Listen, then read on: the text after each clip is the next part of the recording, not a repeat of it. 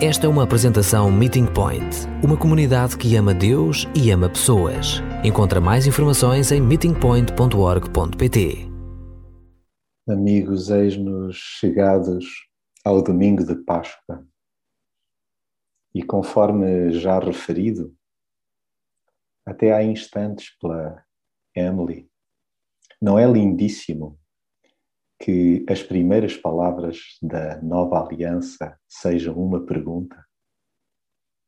E esta é uma interrogação, é uma reflexão que encontramos num livro que recentemente temos referido com alguma regularidade, God on Mute, Deus no modo silencioso, e onde o seu autor, Peter Grieg, ele raciocina assim é que não é um anúncio, não é uma resposta, mas uma pergunta calma e atenciosa dirigida a uma mulher que chora.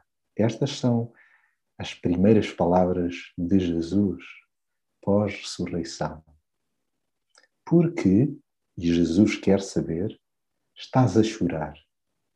E para qualquer pessoa como Maria, ou como eu e tu, que viajaram pela escuridão da Quinta-feira Santa e o desespero da Sexta-feira Santa para chegar ao túmulo do jardim, é uma pergunta que nós apelidaríamos provavelmente de estapafúrdia. Mas também é uma questão profunda. E agora, pensando em retrospectiva, é até mesmo engraçada. Jesus o Deus que podemos confundir com um jardineiro simplesmente fala o nome de Maria. A Páscoa amanhece com uma pergunta e um nome. Mas se este relato, que podemos encontrá-lo lá, então, em Lucas, no capítulo 24, é entusiasmante, por um lado parece embaraçoso, tem aqui umas pitadas de humor, mas diria, se o capítulo terminasse no verso 12, nós diríamos não havia realmente, após ressurreição, lugar para a dúvida. Mas, e quando até num domingo de Páscoa não vislumbramos Jesus e nos sentimos desanimados e amorfos? E nós poderemos eventualmente dizer, bom, mas não há lugar para desânimo, nem para uh, paralisia num domingo de Páscoa. Pois bem, eu queria muito convidar-vos a abrirmos juntos a palavra em Lucas, no capítulo 24, precisamente dos versos 13 até 35. E porque iremos escutar a palavra, este trecho, na íntegra, gostaria de deixar no ar algumas pistas para, à medida que formos escutando a palavra, já estarmos de algum modo alerta para alguns pormenores que lhe chamaremos, chamaremos adiante por maiores. E gostaria que, neste trilho que vamos fazer juntos por minutos, nós pudéssemos tomar as nossas notas pudéssemos ir dialogando no íntimo do nosso coração com o Pai, pudéssemos de alguma maneira ir redigindo uma oração. Pode ser no quadro mental, pode até ser lançada para o aparelho digital que tenhamos entre mãos ou com a caneta rascunharmos em papel. Então essas palavras que são também já uma resposta quando nós somos, pelo próprio Cristo, confrontados com a nossa incredulidade. Há alturas em que caminhamos cabisbaixos, sem pontinha de esperança. Damos tudo por perdido, inclusive no plano espiritual. Voltamos ao nosso rame-rame porque os sonhos terrenos que tínhamos se desmoronaram temos dificuldades sérias em interpretar a cruz e tudo o que ela acarreta. E é aí que Jesus se aproxima e se dispõe a caminhar ao nosso lado. Ainda que resmas de vezes os nossos olhos não o consigam reconhecer. Ele bem tenta, que discorramos nos factos que desfiamos até de cor e salteado. Acontece que descuramos por maiores incríveis. Chegamos ao cúmulo de enunciar tudo certinho conforme Jesus nos ensinou. Só falta mesmo vê-lo. Daí que nos chape a falta de entendimento e a lentidão para crer na palavra. Vale-nos a sua paciência, explicando-nos tintim por tintim que ele tinha de sofrer antes de ser glorificado. Mesmo assim, não nos força a nada. Antes nos remete para certas memórias, de forma a permitir que o enxerguemos de vez. É aí que nos damos conta que o coração nos arde no peito, sempre que nos fala. Animemo-nos então uns aos outros com a maior das descobertas: o Senhor ressuscitou. E com ele um dia nós também. A sua vitória trouxe-nos esperança e devolveu-nos alegria. Então, amigos, com estas pistas, vamos lá palmilhar uma mini meia maratona para que não fiquem perdidos no cálculo de quantos quilómetros são, é exatamente a distância que distava Jerusalém de Emaús. São 12 quilómetros de palavra. Para quê? Para ganharmos forma na companhia de Jesus. Então, queria encorajar-vos a escutarem, sobretudo, mais até do que acompanharem a leitura, é escutarem porque é esta jornada que será também usada hoje mesmo pelo Pai para falar ao nosso coração. E o toque do Espírito nos levará não só às palavras, mas também aos gestos e à abordagem amorosa de Jesus. Então vou ler na íntegra este trecho, Lucas 24, 13 a 35. Nesse mesmo dia, iam dois dos discípulos para uma aldeia chamada Emaús, a cerca de 11 quilómetros de Jerusalém. Pelo caminho, conversavam a respeito de tudo o que sucedera. No meio da conversa, Jesus aproximou-se e pôs-se a caminho com eles. Mas os seus olhos estavam incapazes de o reconhecer. Jesus perguntou-lhes: o que é que vão a discutir pelo caminho? Eles pararam com um ar muito triste. Um deles, que se chamava Cleófas, respondeu: Serás tu o único visitante que não sabe o que se passou em Jerusalém nestes últimos dias? E ele: Mas o que é que aconteceu? Eles responderam: aquilo que se passou com Jesus de Nazaré, que era um profeta poderoso em obras e palavras, diante de Deus e de toda a gente. Os nossos chefes dos sacerdotes e as nossas autoridades entregaram-no para ser condenado à morte e pregaram-no numa cruz. E nós esperávamos que fosse ele quem viria libertar Israel. Mas com todas estas coisas, já lá vão três dias desde que isto aconteceu. É verdade que algumas mulheres do nosso grupo nos deixaram em sobressalto porque foram de madrugada ao sepulcro e não encontraram lá o corpo. Depois vieram dizer-nos que tinham tido uma visão de anjos a anunciar-lhes que ele estava vivo. Alguns dos nossos companheiros foram logo ao sepulcro e encontraram tudo como as mulheres tinham dito mas a Jesus não o viram. Jesus, por fim, disse-lhes: Mas que falta de entendimento e que lentidão a vossa para acreditar em tudo o que os profetas disseram. Então o Messias não tinha que sofrer tudo isso antes de ser glorificado? E pôs-se a explicar-lhes o que acerca dele se dizia em todas as Escrituras, começando pelos livros de Moisés e seguindo por todos os livros dos profetas. Quando chegaram à aldeia para onde iam, Jesus fez como quem ia para mais longe. Mas eles convenceram-no a ficar. Fica conosco, porque já se está a fazer tarde. Já é quase noite. Jesus entrou e ficou com eles. quando estavam à mesa, pegou no pão, deu graças a Deus, partiu e dividiu com eles. Foi nessa altura que se lhes abriu o entendimento e o reconheceram. Mas nisto ele desapareceu. Diziam então um para o outro: Não é verdade que o coração nos ardia no peito quando ele nos vinha a falar pelo caminho e nos explicava as Escrituras? Levantaram-se imediatamente e voltaram para Jerusalém, onde encontraram os onze apóstolos reunidos com outros companheiros que lhes disseram: É verdade que o Senhor ressuscitou. Simão já ouviu. Os dois que vieram de Emaús contaram-lhes então o que lhes acontecera pelo caminho e como o tinham reconhecido no partir do pão.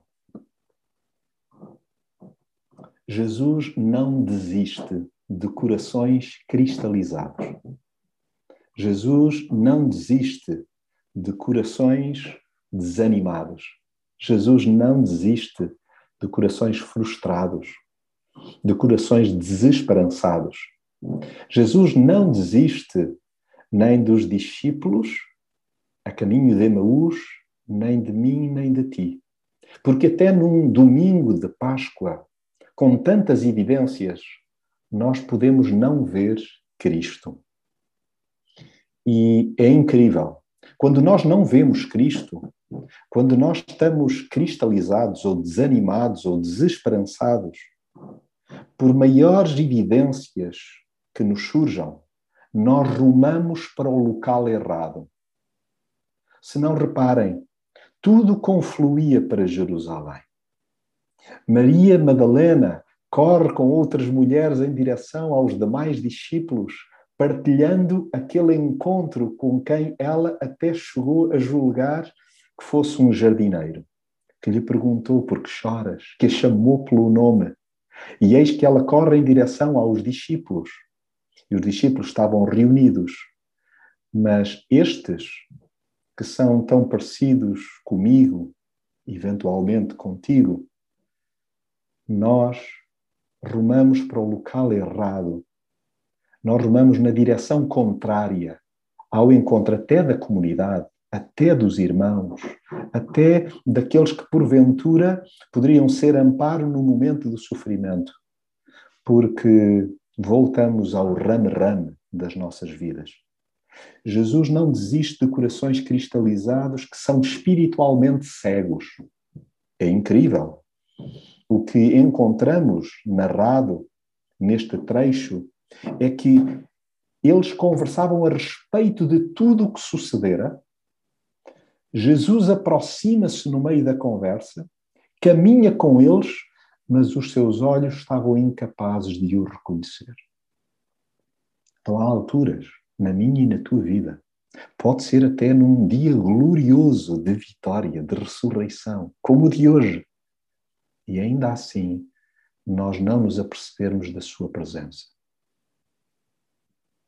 Acontecerá que na tua dor, nas expectativas frustradas, naquilo que seriam os teus planos, Jesus está por perto, mas tu não o reconheces? Ah, uma coisa sabemos: Jesus não desiste de mim nem de ti. Mesmo quando nós vemos apenas o óbvio. Jesus perguntou-lhes o que é que eles estavam a discutir.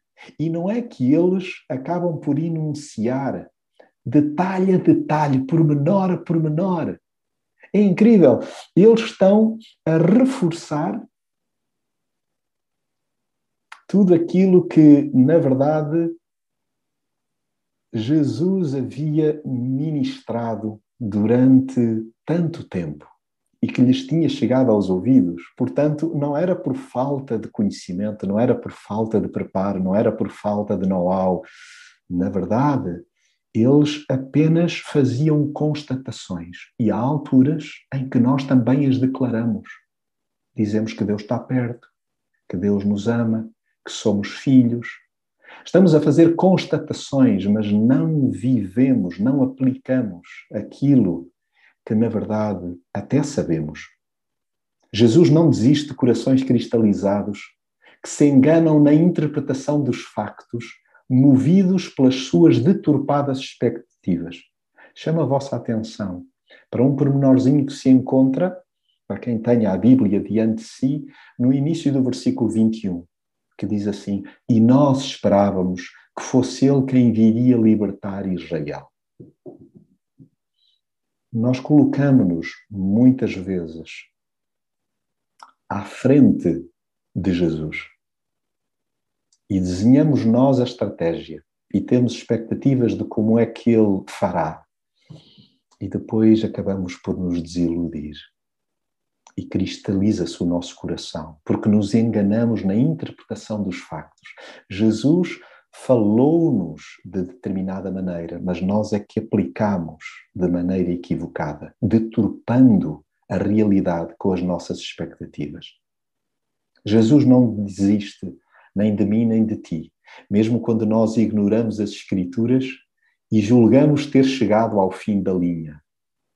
Vejam, eles no verso 21, a despeito de mais à frente dizerem um, que havia indícios de uma vitória sobre a morte, parece que a sua tristeza, o seu desânimo, se devia ao facto de entenderem que já lá vão três dias desde que isto aconteceu. E às vezes parece mesmo que a ressurreição não ocorre, que nada desabrocha, que não torna a vida aquilo que aos nossos olhos parece meramente um enterro, um funeral. Mas vejam, até corações cristalizados revelam uma vaga réstia de esperança, ainda que descurem as evidências. Vejam neste trecho dos versos 22 ao 24, e eu vou reler, são palavras deles. Parece caricato. Nós, à distância, dizemos, mas como é que eles não se estão a dar conta que apresentam até argumentos fortíssimos para que crescem, para que não se distanciassem de Jerusalém? É verdade que algumas mulheres do nosso grupo nos deixaram em sobressalto porque foram de madrugada ao sepulcro e não encontraram lá o corpo. Depois vieram dizer-nos que tinham tido uma visão de anjos a anunciar-lhes que ele estava vivo. Alguns dos nossos companheiros foram logo ao sepulcro e encontraram tudo como as mulheres tinham dito, mas a Jesus não viram. E não é que era uma bênção que eles estavam a declarar e não tinham consciência disso. Mas a Jesus não viram. E sabem, há alturas a que nós não vemos Jesus. Isso não quer dizer que isso seja sinónimo de que ele está distante, muito menos de que esteja morto. Não, é sinal de que Jesus está atuante, está em movimento e ele também a nós nos aparece. Não só como a Maria Madalena, não só como então aos discípulos a caminho de Emaús, aparece-nos também a nós. Jesus não desiste de corações cristalizados quando são tudo nada insensíveis ao seu ensino.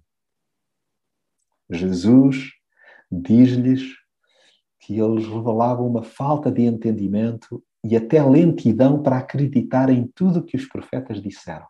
E tal como hoje mesmo fizemos em celebração, ali, enquanto caminhavam, Jesus faz uma viagem pela palavra.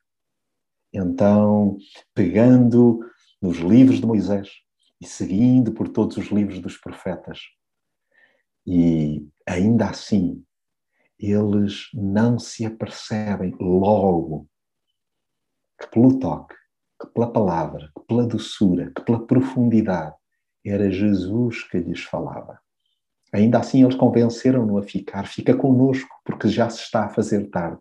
Já é quase noite. Jesus entrou e ficou com eles. E ainda hoje, é assim que Jesus atua. Quando Ele nos acompanha e nós não nos apercebemos. Quando Ele nos fala e nós não entendemos que é Ele mesmo em pessoa. Quando o Espírito nos cutuca. Quando o Pai usa múltiplas maneiras para nos revelar o seu amor, mesmo quando nós não nos apercebemos. basta pedir que Jesus fique conosco e Ele fica. Porque Jesus tem sempre como alvo colocar corações a arder. Recordam-se da expressão? Quando, a dado momento, ele dizia: Porventura não nos ardia o coração? Pois é. A extravagância do Evangelho está nisto mesmo. Corações graníticos, corações empedernidos, corações cristalizados, corações desanimados, são de uma forma extravagante tocados por Jesus colocando-nos os corações a arder. E, e para quê? Para que nós o reconheçamos e cresçamos. Quando estavam à mesa, pegou no pão, deu graças a Deus, partiu e dividiu com eles. Foi nessa altura que se lhes abriu o entendimento e o reconheceram. Mas nisto ele desapareceu. Desapareceu da vista, não do coração. Jesus, posteriormente, aparecerá muito mais vezes aos discípulos, até uma multidão. Mas Jesus, Ele deseja colocar os nossos corações a arder para que nós possamos abrir o olho e apercebermos: espera, Ele está perto.